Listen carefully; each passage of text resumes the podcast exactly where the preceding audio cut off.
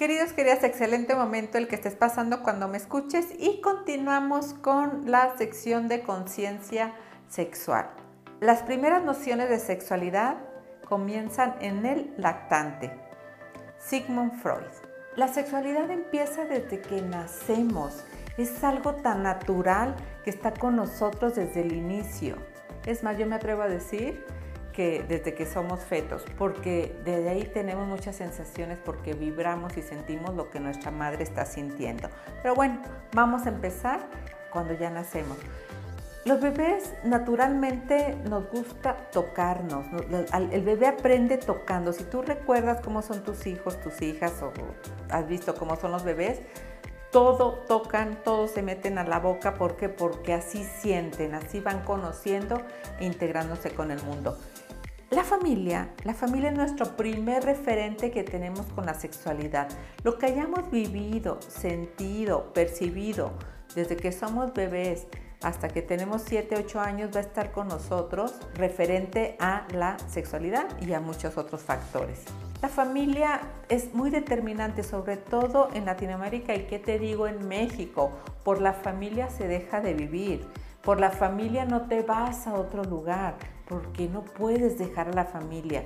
Aquí, sobre todo en el centro y sur de México, son como, como, muéganos. Yo vengo del norte, yo vengo de Chihuahua y allá yo cuando crecí, cuando menos, tenemos una concepción diferente de la familia. Allá como que somos mujeres echadas para adelante, ¿no? Y, hombres también. Es diferente.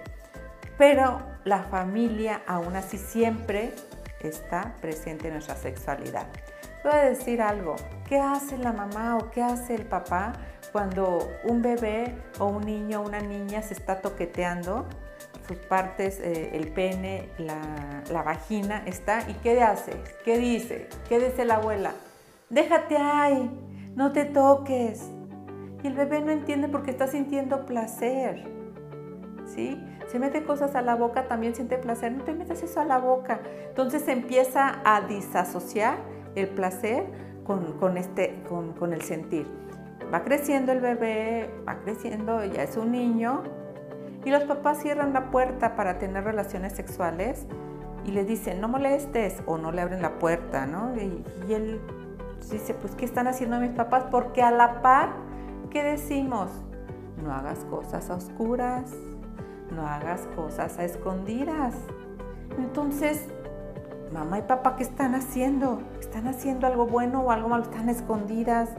Hay que diferenciar y hay que hablar con claridad. Si el niño pregunta, se le contesta.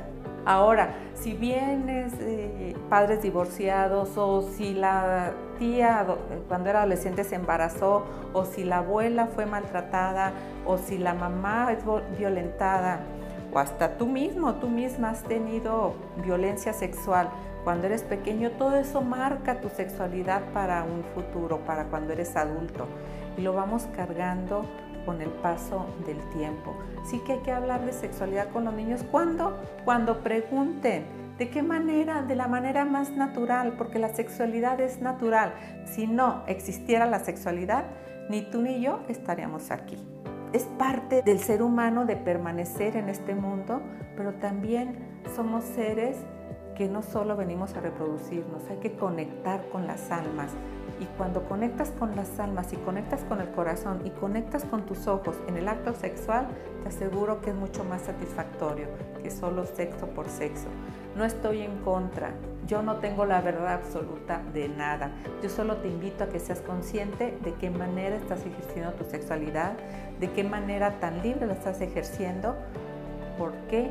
Porque crecemos en una sociedad y crecemos en una familia y muchas veces estamos solo complaciendo a la familia. En videos siguientes te voy a hablar de las creencias, te voy a hablar de la sexualidad de la religión, te voy a hablar de la sexualidad y de la diversidad sexual, porque al final somos seres únicos y somos seres independientes para vivir esta vida a disfrutar. Y recuerda, a vivir porque la vida es hoy.